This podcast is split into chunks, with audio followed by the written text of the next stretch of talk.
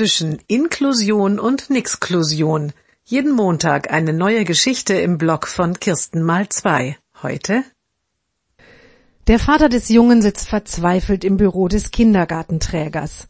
Warum wird mein Sohn nicht aufgenommen? fragt er. Er braucht doch nur einen Rollstuhl.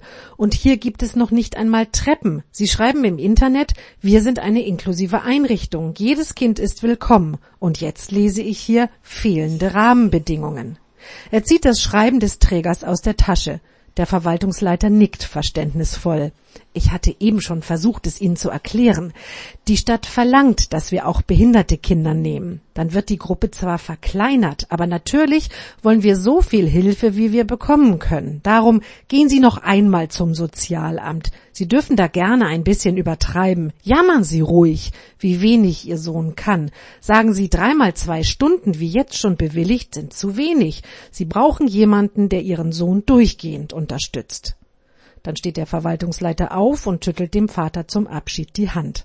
Und wenn Sie die Bewilligung der eins zu eins Betreuung haben, dann kommen Sie wieder. Dann nehmen wir Ihren Sohn sehr gerne.